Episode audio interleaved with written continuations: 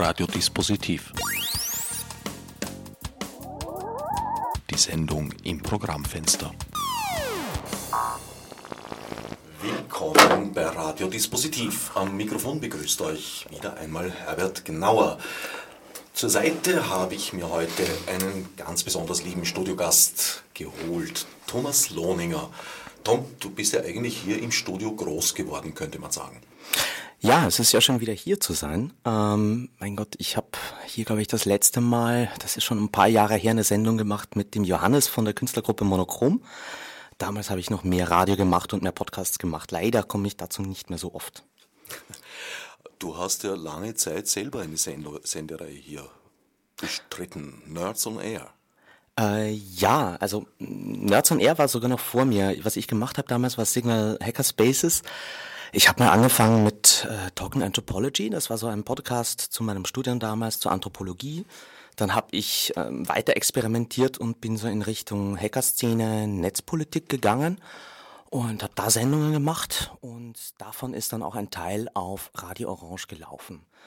Und deswegen kenne ich mich noch ein bisschen aus. Wobei du bist der Techniker hier, du weißt sicherlich noch besser, wie man dieses Mischpult bedient. Äh, ich gebe mir gerade große Mühe. Es war wie immer ein bisschen verstellt. Montag früh nach einem heißen Wochenende schaut das Mischpult meistens nicht ganz so aus, wie man es gerne haben möchte.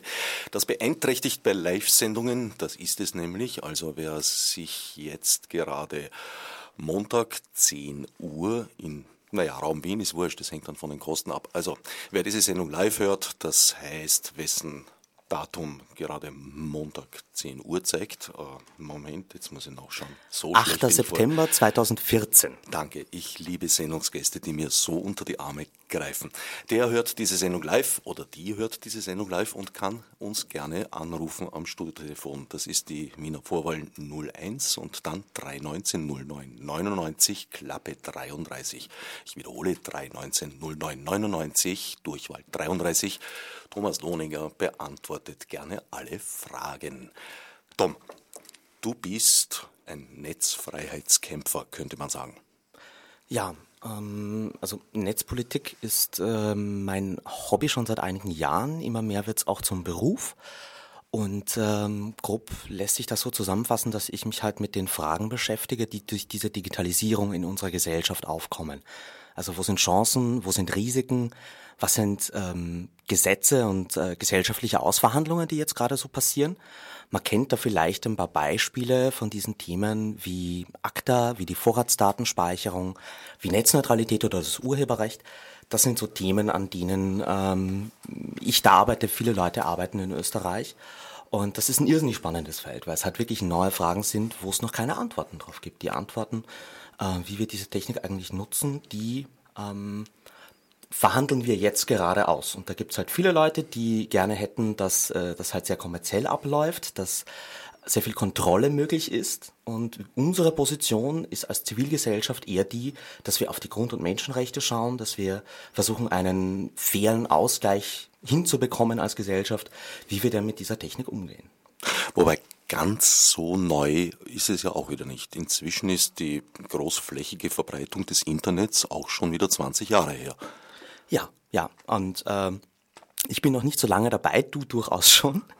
Ähm, was, was immer ein interessantes Das hätte ich nicht sagen müssen. Im Fernsehen sieht jeder, wie alt ich bin, aber im Radio. Diese erfahrene Stimme.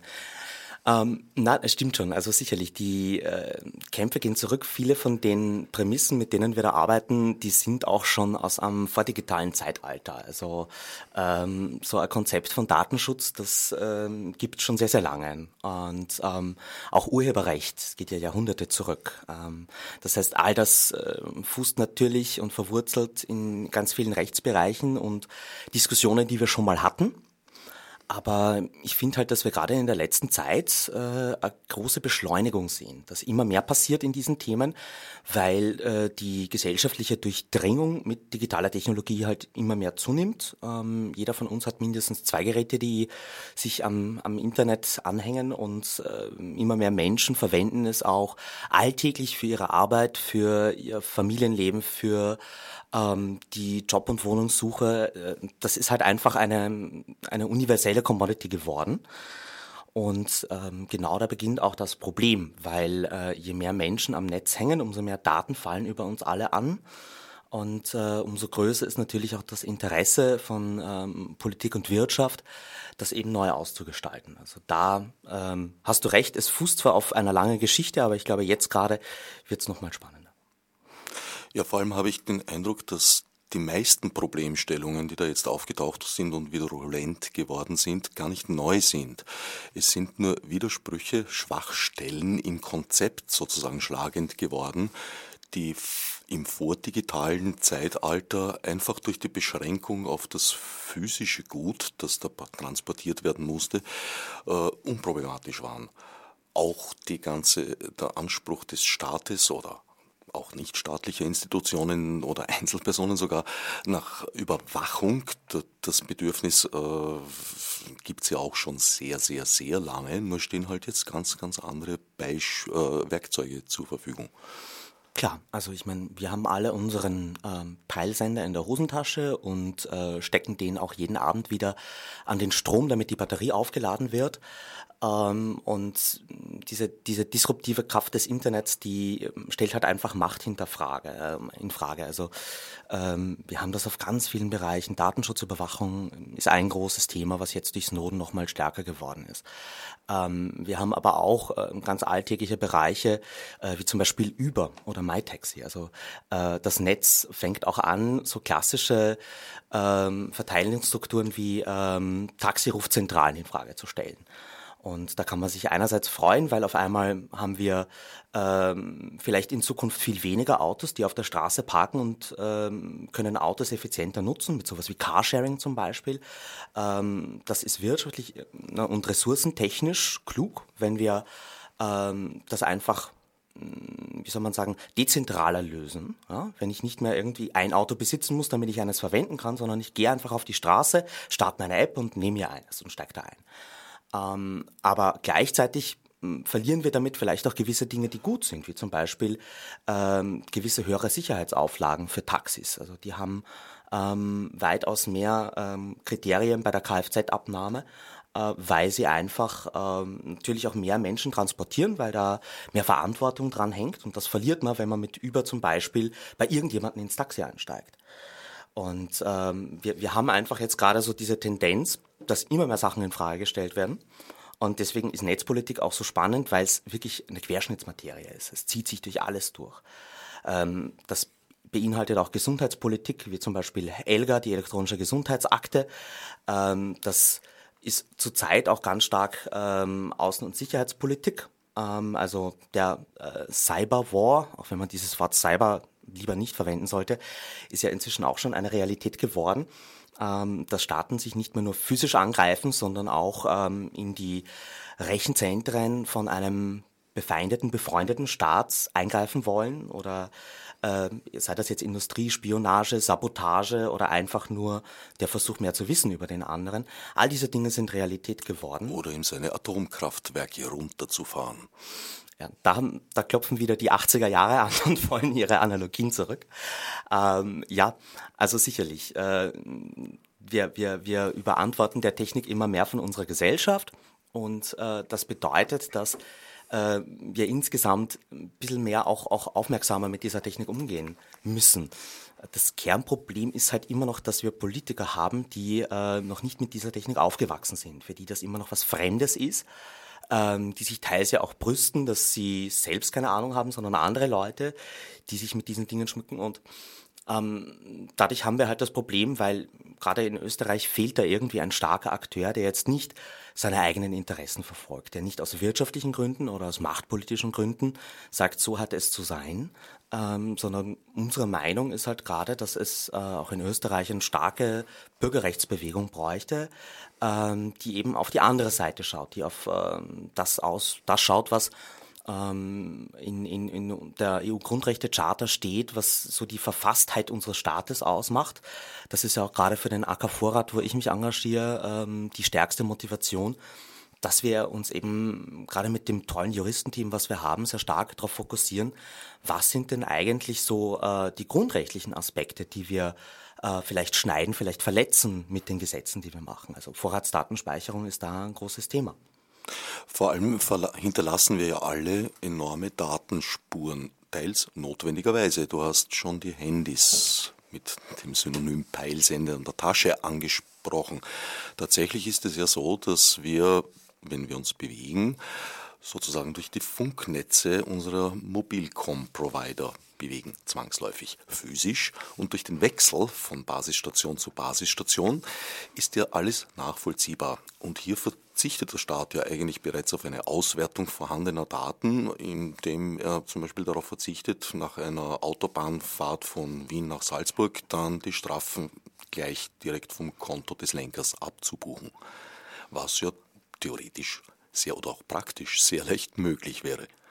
Ja, also was du ansprichst, ist, dass man ähm, im Grunde jedes Mobiltelefon, das im Netz eingebucht ist, also das nicht ausgeschalten ist, ähm, ja orten kann, weil diese Mobiltelefone angeblich teils auch, wenn sie ausgeschaltet sind, solange der Akku drin ist. Ja. Ähm, und auf jeden Fall lässt sich eben dadurch, dass diese Geräte immer mit dem Netz kommunizieren und das Netz muss ja wissen, wo die Geräte sind, äh, dann eben auch sehr leicht zurückverfolgen, ähm, wo das Gerät jetzt gerade ist und wohin es sich bewegt hat. Und wenn ich weiß, der ist jetzt irgendwie in ähm, zweieinhalb Stunden von Wien nach Graz gefahren, dann wird er vielleicht die Geschwind maximale Geschwindigkeit nicht eingehalten haben. Ähm, ich weiß nicht, ob das jetzt ein realistisches Beispiel war. Ich bin kein Autofahrer. Aber ähm, der, das Problem ist sozusagen, durch diese Technik wird auf einmal wahnsinnig viel möglich. Wir haben neue ähm, neue Möglichkeiten der zentralen Erfassung von Dingen und dadurch äh, haben, wir, haben wir das Problem, dass diese Begehrlichkeiten entstehen. Äh, wir haben diese Daten, wir könnten die erfassen, wir könnten zum Beispiel äh, bei den äh, bei der Section Control, diesen kleinen Toren, die da über der Autobahn sind, wo erfasst wird, ob Lkw-Fahrer ähm, auch irgendwie alle Abgaben geleistet haben und ob das ähm, gültiger Lkw ist, ähm, die fotografieren ja die Kennzeichen. Und im Grunde ist es eine Codezeile mehr, da jetzt auch noch äh, diese Kennzeichen nicht nur einmal zu erfassen, und zu schauen, ist der gültig oder nicht, sondern die auch wegzuspeichern. Und dadurch, dass wir diese Technik immer mehr in unserem Umfeld haben, wächst mal einerseits die technische Möglichkeit, mehr Dinge zu kontrollieren, zu erfassen. Und sobald sie mal erfasst sind, gibt es noch das zweite Feld, dass man das Ganze auch auswerten kann, dass man Analysen fahren lassen kann, dass man einfach herausfindet, äh, wo sind jetzt Muster, wo sind Auffälligkeiten und aus diesen Auffälligkeiten dann eben automatisiert, äh, in deinem Beispiel zu bleiben, äh, einfach aufgrund der Datenlage äh, Leuten einen Brief zu schicken und eine Strafe auszustellen. Ähm, noch kritischer wird es, wenn wir uns dann äh, so in diesen geheimdienstlichen Bereich reinbewegen, äh, wo es nicht mal nur die, die eine Datenlage ist, dieser Mensch hat jetzt aufgrund der Daten ein Verbrechen begangen. Ja, das ist der erste Schritt. Der zweite Schritt, und das ist das, was die, was die NSA mit ihren riesigen Rechenkapazitäten tut, ist, dass man sich einfach anschaut, wie ist denn das Bewegungsprofil oder das Kommunikationsprofil von einem Menschen, von dem wir wissen, dass er ein Terrorist ist? Und gibt es irgendwelche anderen Menschen, die ein ähnliches Profil aufweisen? Naja, wenn die so ein Profil haben, wenn die ähnlich kommunizieren wie ein Terrorist, dann sind die wahrscheinlich auch verdächtig. Dann sollte ich mir die mal näher anschauen. Dann sollte ich die vielleicht nicht mehr in ein Flugzeug einsteigen lassen. Und da verlieren wir halt ähm, diese, diese großen Wert der Unschuldsvermutung. Da sind wir wieder bei dieser Verfassungsmäßigkeit, die für den AK Vorrat ganz wichtig ist, dass man eben weiß, so, es gibt gewisse Grundregeln und Spielregeln, an die müssen wir uns halten. Die sind ganz wichtig dafür, dass unser Staat funktioniert. Und äh, wenn wir denn nicht drauf schauen und die verlieren, dann kriegen wir sehr schnell ein großes Problem. Also mit zweieinhalb Stunden nach Graz bist du mehr als auf der sicheren Seite. Ähm, verglichen, weil die Daten sind ja natürlich auch bekannt und vorhanden. Also wenn kein Stau gewesen ist auf der Autobahn, würdest du deine Strafe fast eher wegen zu langsam fahren und Verkehrsbehinderung ausfassen. Die Daten sind also da. Die Daten werden gespeichert und du hast es schon angesprochen, der Terrorismus ist einer der Gründe, weshalb doch immer wieder versucht wird, staatlicherseits auf vorhandene Daten, die, wie der Name dann schon der Regelung sagt, auf Vorrat gespeichert wurden, zuzugreifen. Besagte Vorratsdatenspeicherung ist vom Europäischen Gerichtshof ausgehebelt worden und mit ein bisschen Verzögerung in Österreich ebenfalls vom obersten Gerichtshof außer Kraft gesetzt. Unser aller Justizminister Brandstetter hat in letzter Zeit, äh, wie soll ich sagen, den Wunsch kundgetan, das wieder rückgängig zu machen. Das heißt, das Gesetz einfach umzuformulieren, so dass es den EU-Vorgaben genügt und auch den Vorgaben des österreichischen obersten Gerichtshofes, aber im Grunde das dann doch wieder einzuführen. Ja, also du, du hast es schon angesprochen, die, die Vorratsdatenspeicherung ähm, ist, ist ein großes Thema eigentlich in ganz Europa.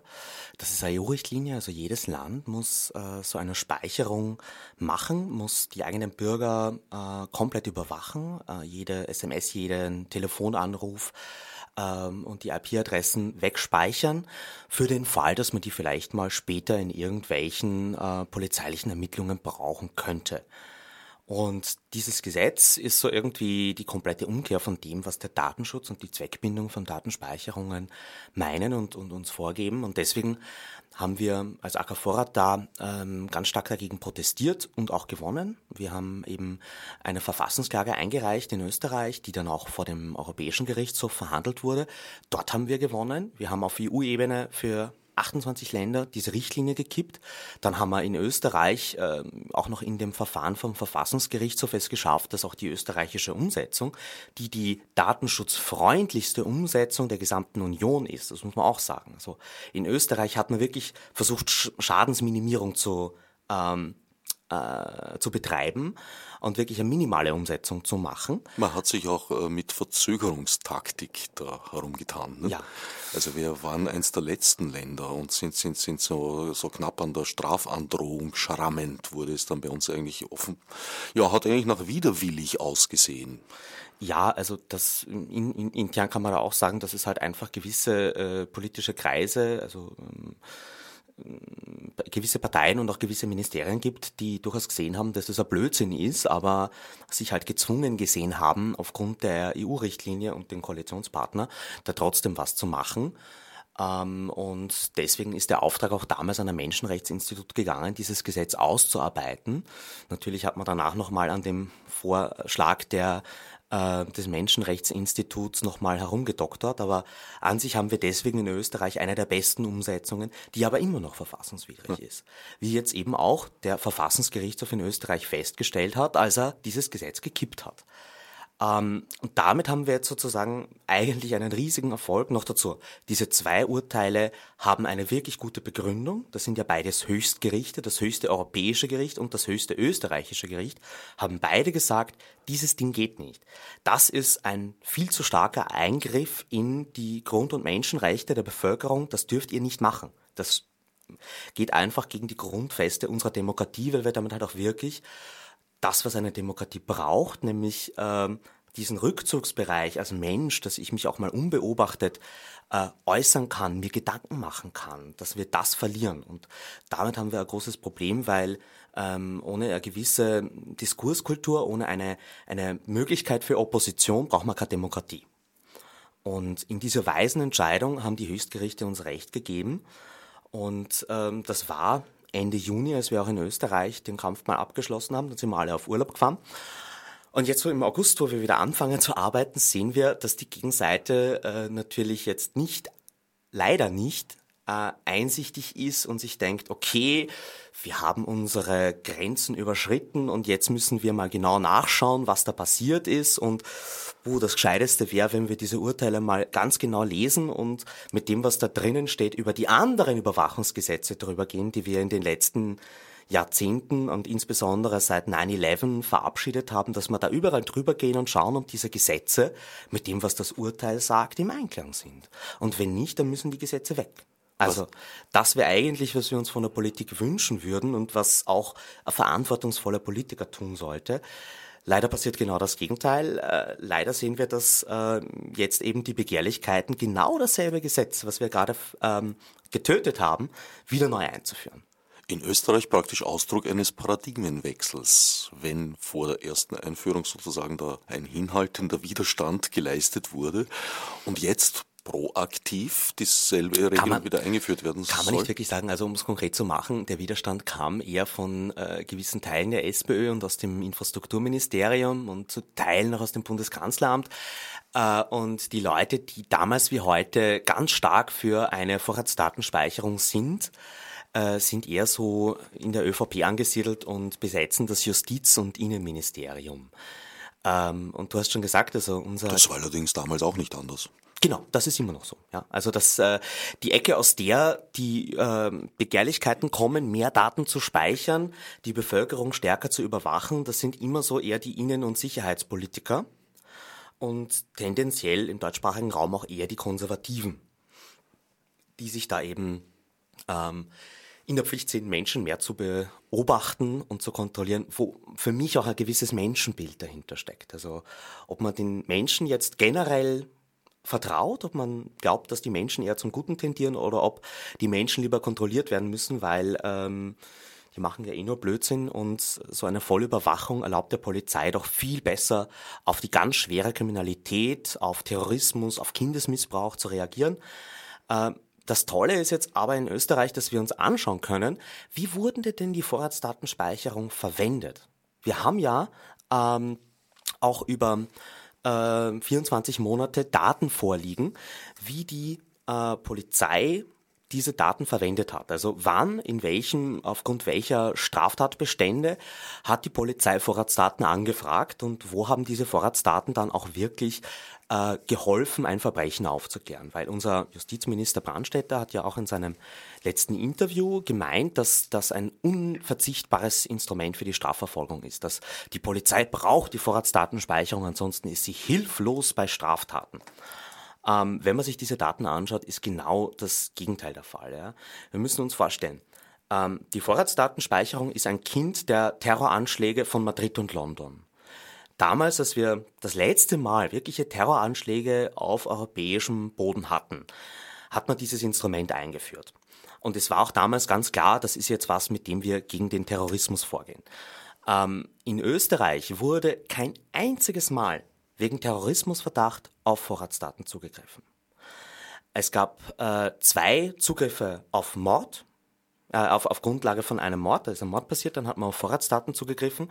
In nur einem davon hat es geholfen, das äh, Verbrechen aufzuklären.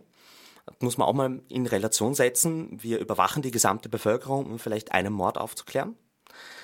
Ähm, danach gab es äh, auch noch ein paar ähm, Zugriffe aufgrund von Bildung einer kriminellen Organisation und derartiger Delikte. Also da erinnert man sich an den Tierschützerprozess. Ähm, lustigerweise äh, ist nach März 2013 äh, für die restlichen Monate dieses Jahres nicht mehr wegen irgendwelcher solcher Delikte auf Vorratsdaten zugegriffen worden. Der Großteil der Zugriffe ist nämlich Diebstahl, Suchtmittelgesetz, also irgendwelche Drogendealer fangen, äh, Stalking ist zum Teil äh, ein großer Bereich.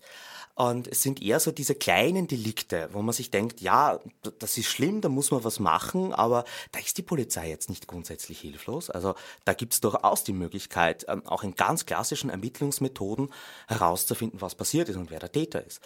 Und ähm, da wird halt auch gerne auf Vorratsdaten zugegriffen, ähm, auch wenn das in vielen Fällen gar nicht hilft. Also die Quote, wo Vorratsdaten wirklich äh, zur Aufklärung beitragen, liegt so zwischen 30 und 40 Prozent.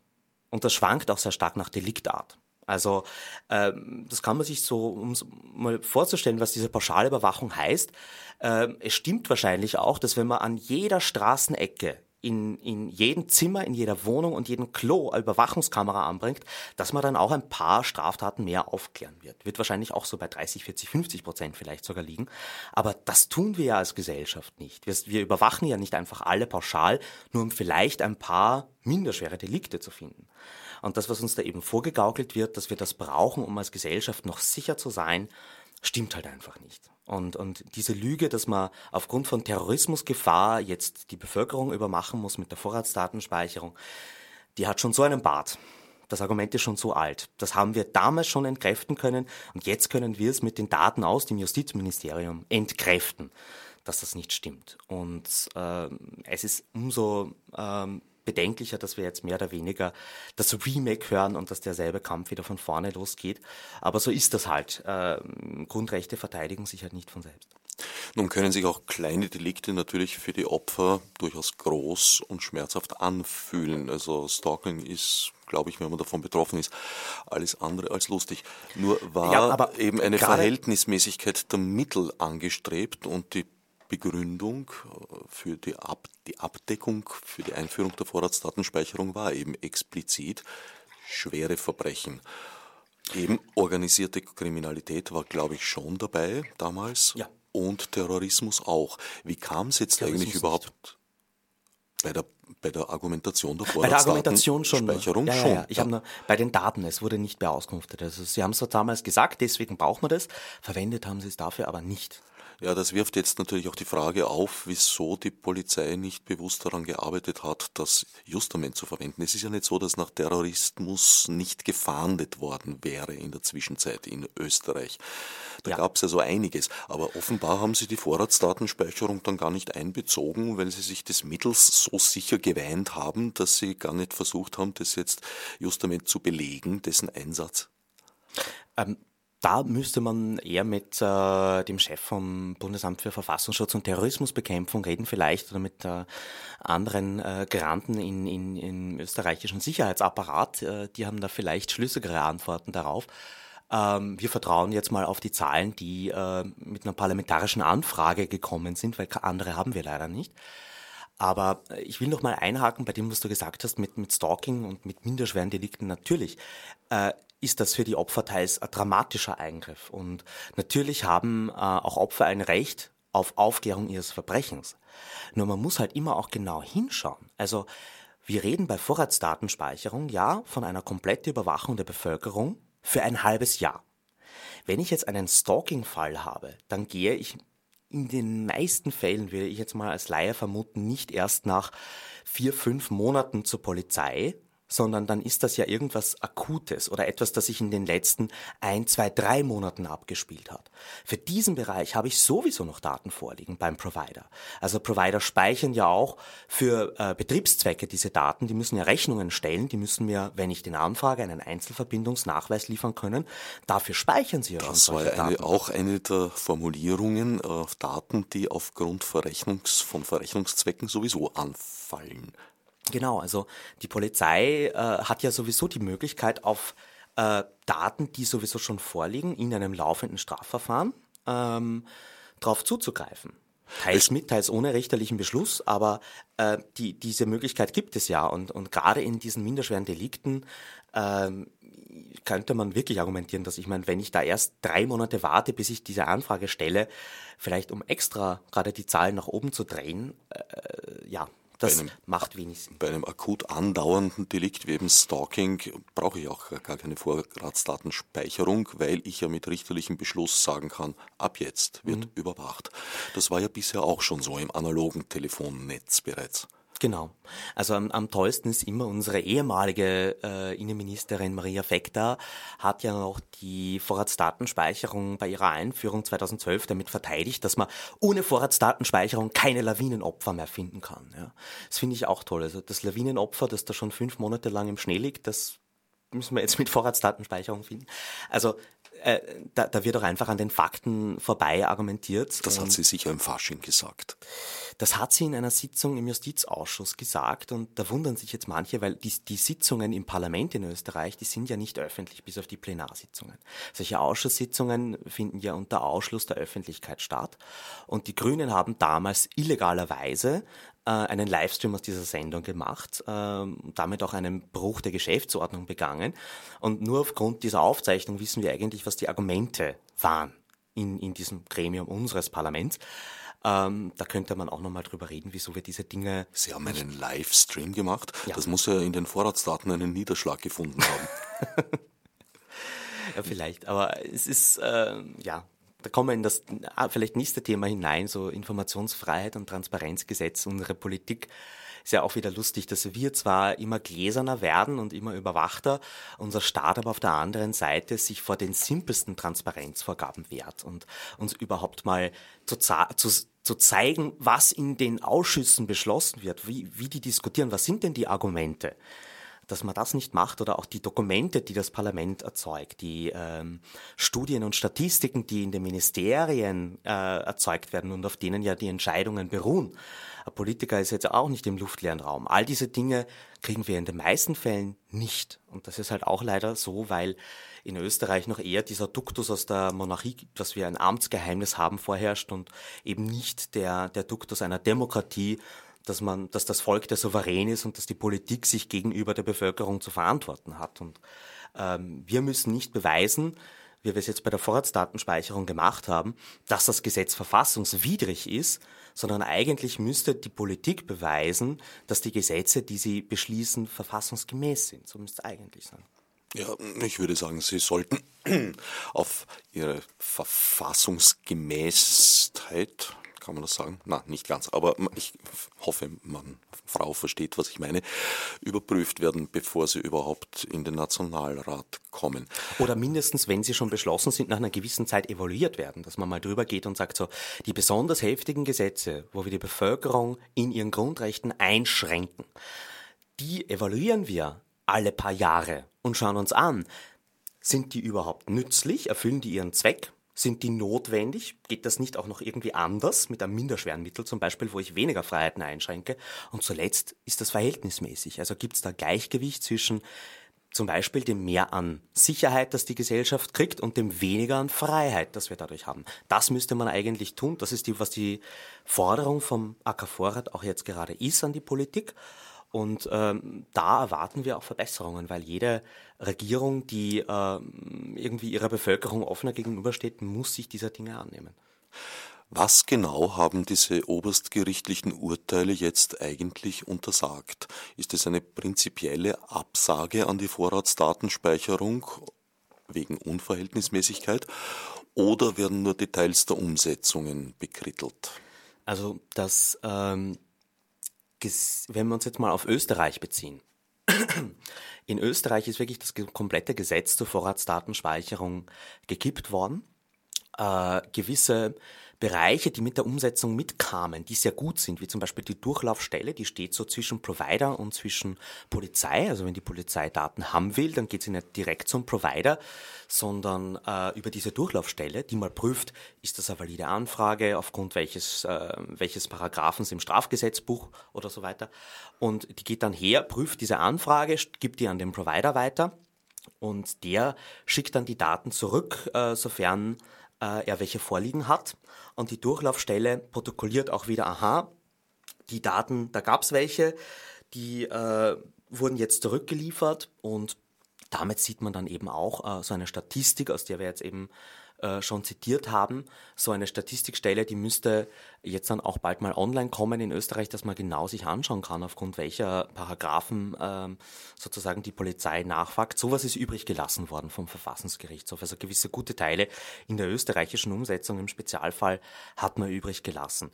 Aber an sich, so dieser, dieser Kernbereich, man, man hat natürlich nicht gänzlich die Vorratsdatenspeicherung, die Möglichkeit einer Vorratsdatenspeicherung ausgeschlossen. Ähm, das machen auch die wenigsten Höchstgerichte. Ähm, und äh, es, im Grunde äh, gibt es immer noch die Möglichkeit, dass man da drüber geht und dass man eine, eine Minimalumsetzung macht. Nur so konkret ist der Verfassungsgerichtshof auch nicht geworden. Also es geht schon sehr stark eher in Richtung Quick Freeze, dass man sagt, diese pauschale Speicherung äh, wollen wir nicht. Aber äh, wenn man im Anlassfall Daten einfriert, also mit niedriger Hürde, dass die Polizei sagen kann, hier haben wir jetzt einen Verdachtsfall, von jetzt an sollt ihr über das Telefon mal irgendwie genauer anschauen.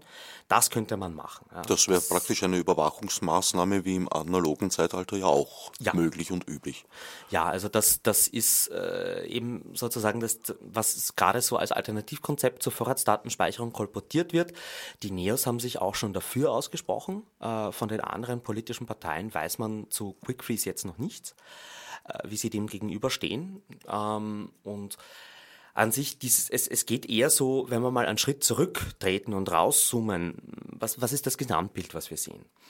Ähm, wir haben dieses Prinzip Vorratsdatenspeicherung.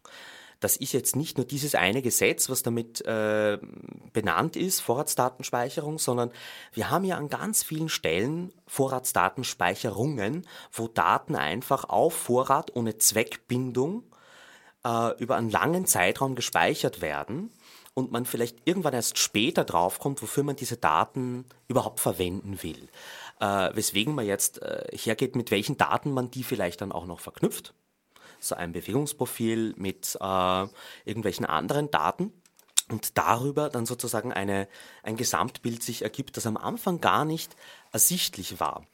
Äh, und solche Vorratsdatenspeicherungen sind zum Beispiel ähm, die, das Fluggastdatenabkommen, also das wissen auch die wenigsten Leute, dass äh, die ähm, dass auch jeder Flug, jede Hotelbuchung, äh, jeder äh, Essenswunsch im Flugzeug mitprotokolliert wird und dass diese Daten ähm, auch eben äh, in der EU gespeichert werden und an die Amerikaner weitergegeben, einfach pauschal. Ähm, genauso wissen die wenigsten Leute, dass mit SWIFT, ähm, das kennt man jetzt vielleicht durch den IBAN und SWIFT-Code, auch äh, jede Geldtransaktion, die gemacht wird, mitprotokolliert wird. Das heißt, es gibt eigentlich auch eine Vorratsdatenspeicherung über die Geldbewegungen auf diesem Planeten. Und da gibt's einige solche Paradigmen. Also du hast dann schon den Bereich Verkehr äh, angesprochen, also ähm, dass man eben äh, Section Control hat und diese Dinge. Ähm, Elgar ist in gewisser Weise sowas wie eine dezentrale Vorratsdatenspeicherung. Also dieses Prinzip sehen wir an ganz vielen Stellen. Und man müsste jetzt einfach mal hergehen und anstatt eine neue Vorratsdatenspeicherung einzuführen, ähm, einfach mal diese anderen Vorratsdatenspeicherungen überprüfen auf das, was die Höchstgerichte gesagt haben.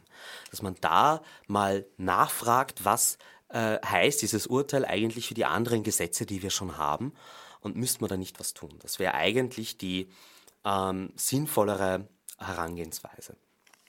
Und wie sah es im Urteil des EuGH aus?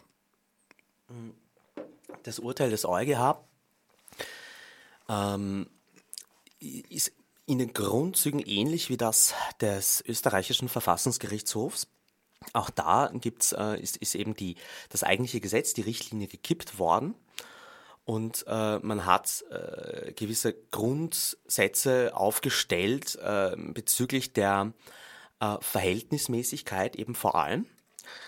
Ähm, und auch da ist es so, dass aber nicht so konkret Nein gesagt wurde, dass jede Art von Vorratsdatenspeicherung auf alle Zeit ausgeschlossen ist, sondern da gibt es natürlich einen Spielraum, innerhalb dessen man sich bewegen muss.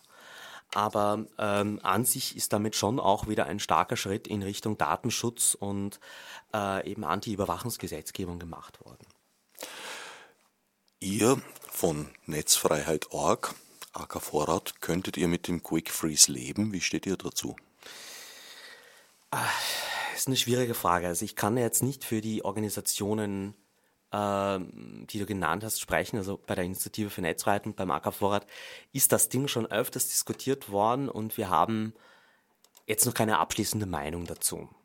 Ähm, an sich geht's auch da, kommt es auch da wieder sehr stark darauf an, wie das Ganze ausgestaltet ist. Also ähm, was sind die Zugriffshürden, wie schaut es mit der Transparenz aus, wenn meine Daten beauskunftet wurden, ähm, wo äh, gibt es ein Checks and Balance System, weil wenn die, wenn die äh, Strafverfolgungsbehörden sehr niederschwellig anfangen können, Daten dann doch auf Vorrat zu speichern, haben wir natürlich die Gefahr, dass wir am Ende fast in derselben Situation sind, wenn, so wie das bei den Funkzellenabfragen bei Demonstrationen ist, dass einfach mal pauschal Tausende, Zehntausende Leute in so einer Maßnahme im Datenschleppnetz gefangen sind.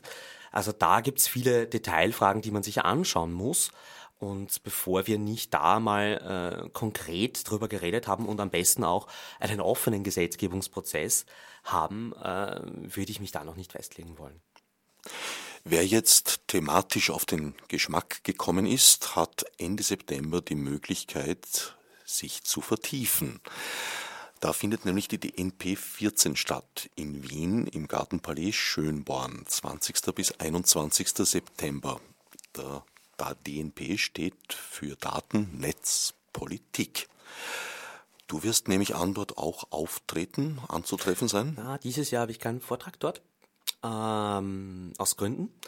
Aber äh, die Daten Netz und Politik, sprich die MP-Konferenz, ist ähm, mehr oder weniger der Versuch in Österreich auch mal eine äh, Netzpolitikkonferenz einzuführen, wie es sie in Deutschland schon seit vielen Jahren gibt. Also das Pendant ist vielleicht der Chaos Communication Kongress vom CCC in Deutschland oder die Republika.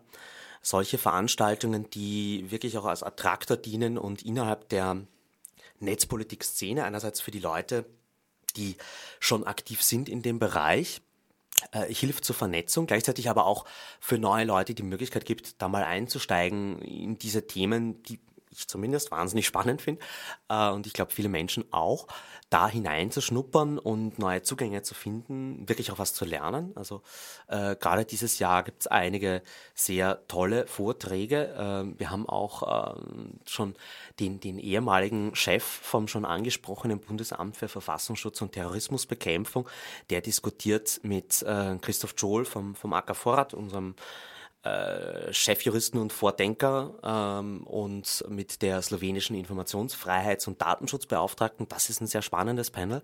Dann haben wir ein Panel, wo ähm, äh, neue EU-Abgeordnete miteinander diskutieren. Also neue und alte. Und da, wenn du mal auf Programm klickst, dann kann man sich das anschauen.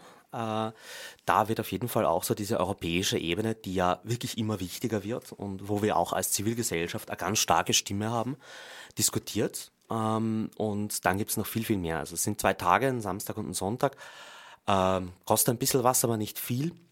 Und ich würde sehr empfehlen, dass man, wenn man irgendwie in der Zeit in Wien ist oder vorbeischauen mag, sich das anschaut, weil äh, es gibt selten so eine Gelegenheit, in Österreich mal die mh, gesamte Szene auf einen Haufen zu bekommen.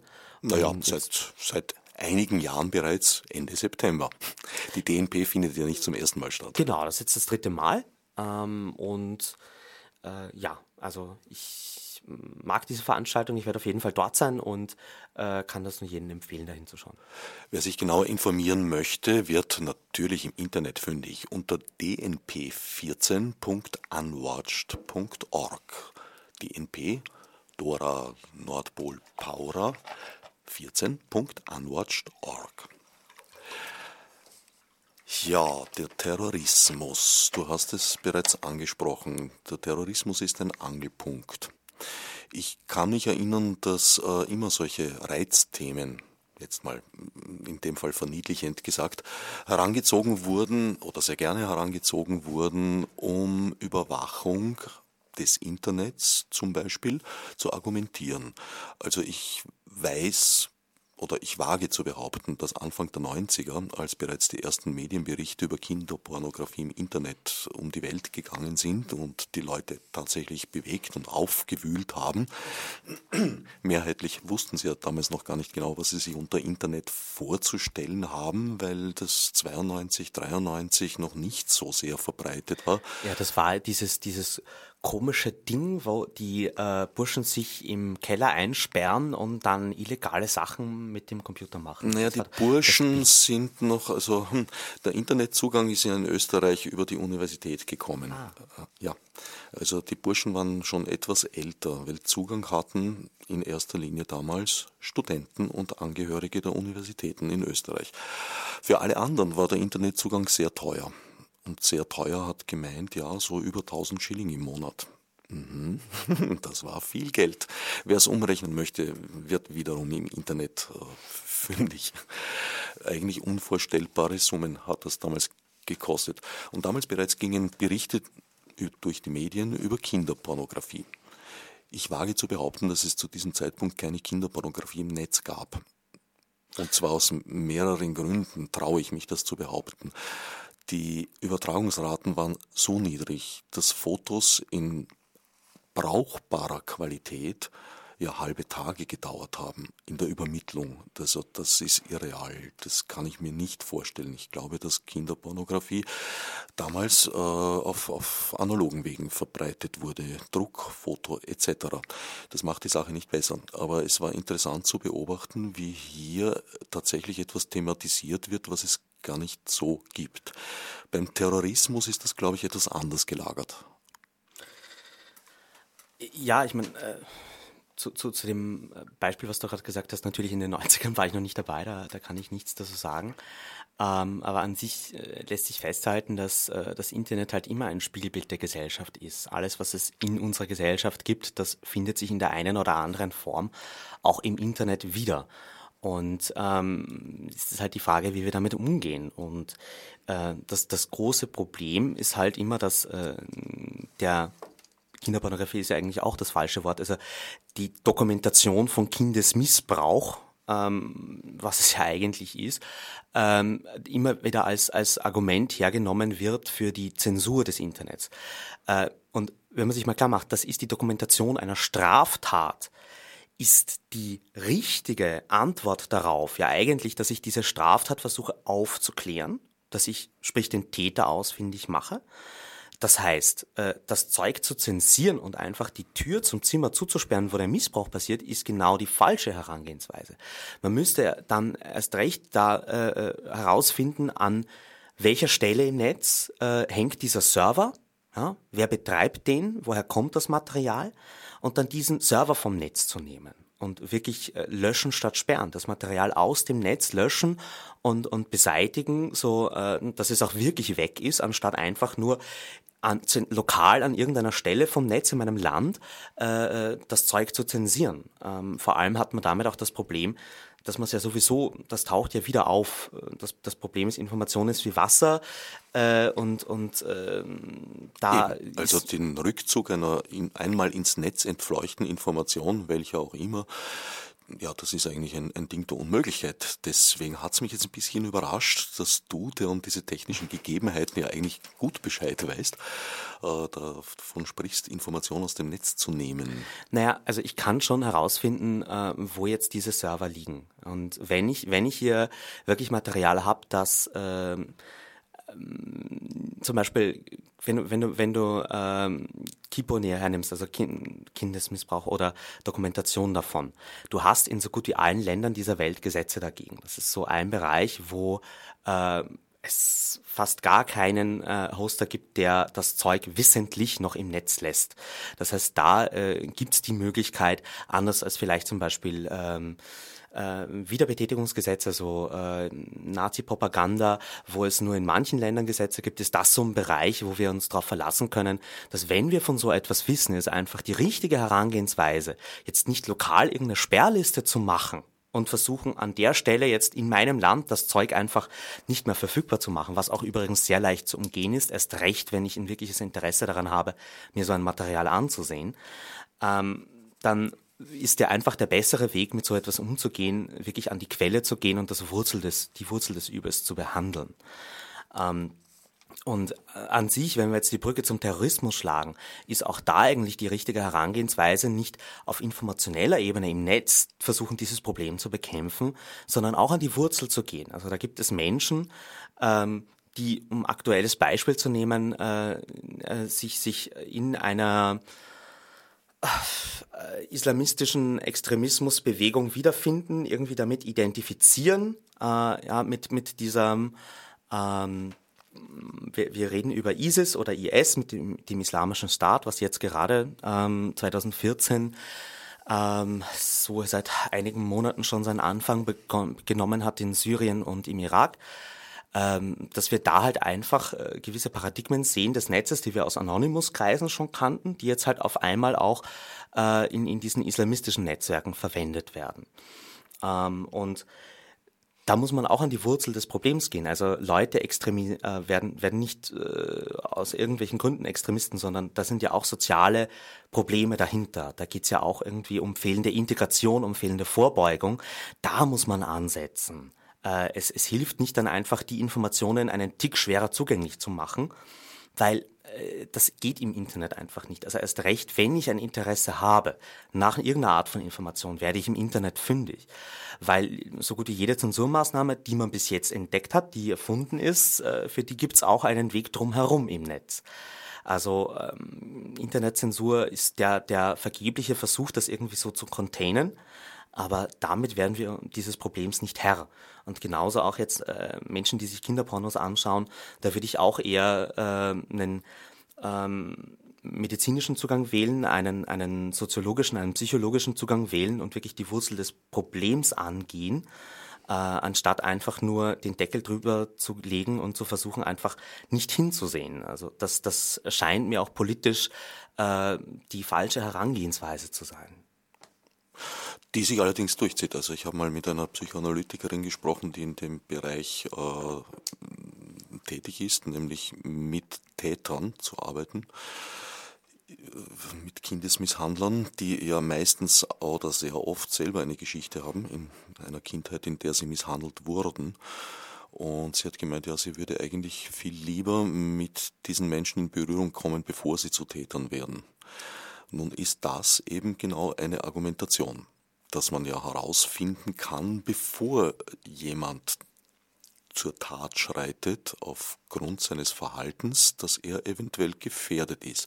Sei es jetzt äh, zum Kindesmisshandler zu werden oder zum Terroristen und sozusagen Präventivmaßnahmen einzuleiten, die zurzeit meistens in Inhaftierung bestehen, wenn überhaupt. Aber das ist natürlich ein Rechtsproblem. Wie kann ich an jemanden herantreten, bevor er noch eine Tat begangen hat? Ja, ähm, da kommen wir wirklich in so, wir haben nur noch sechs Minuten und jetzt reißt du dieses riesige Fach auf. Ähm, aber ja, das ist ähm, so, glaube ich, eines der größten Probleme, mit dem wir uns ähm, in der Zukunft und auch schon jetzt beschäftigen müssen.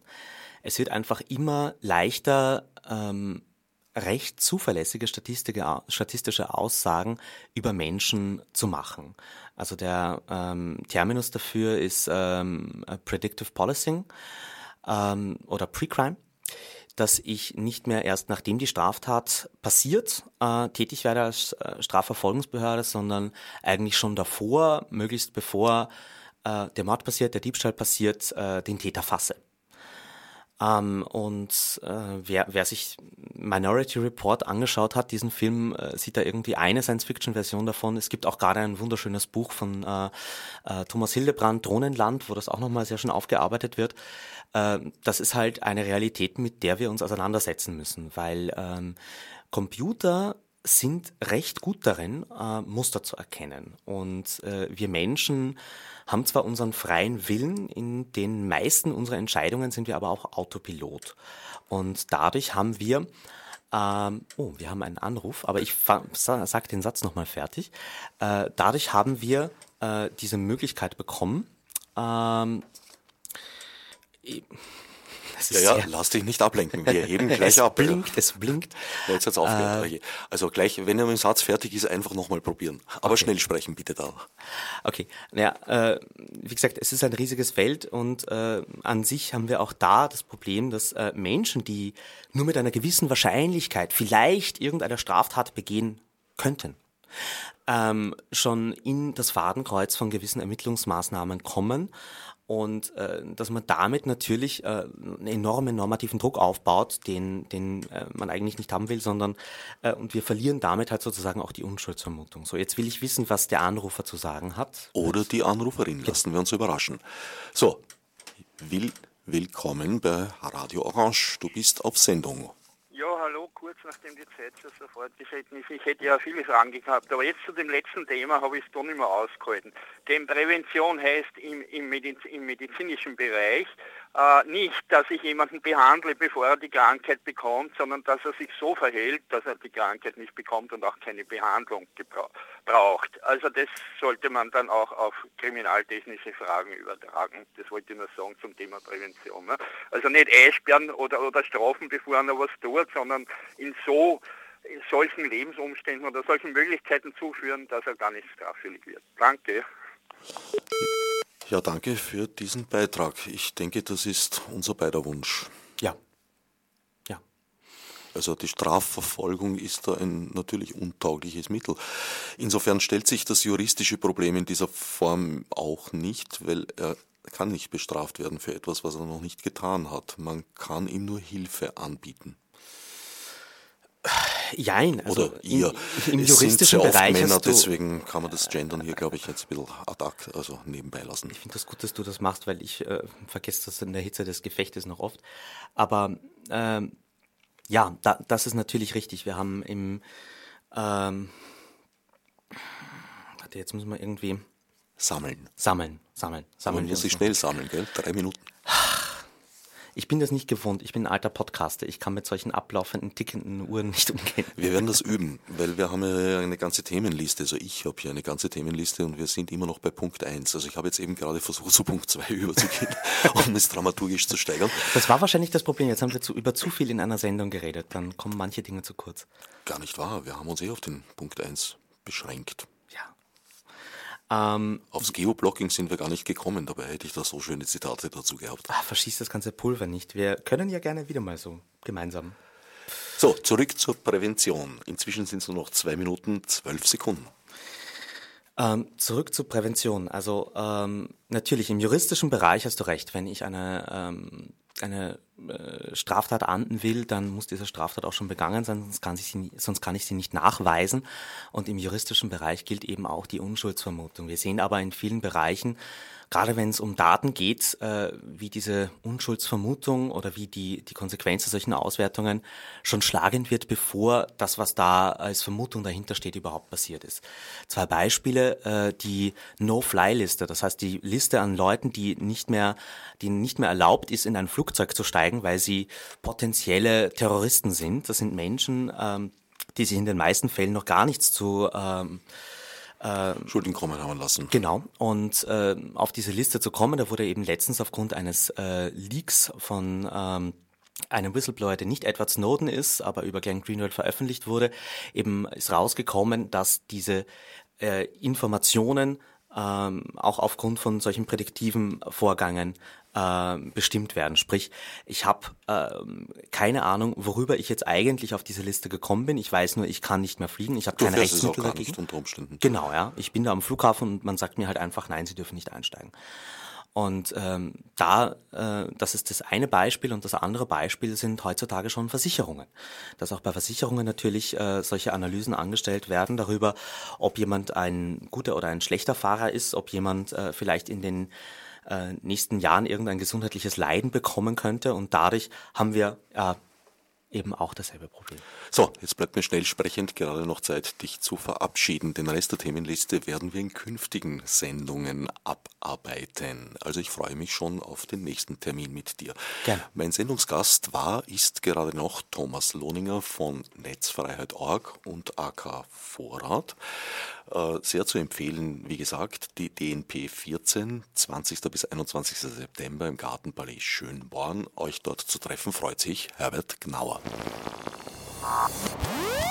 Otsnef Margot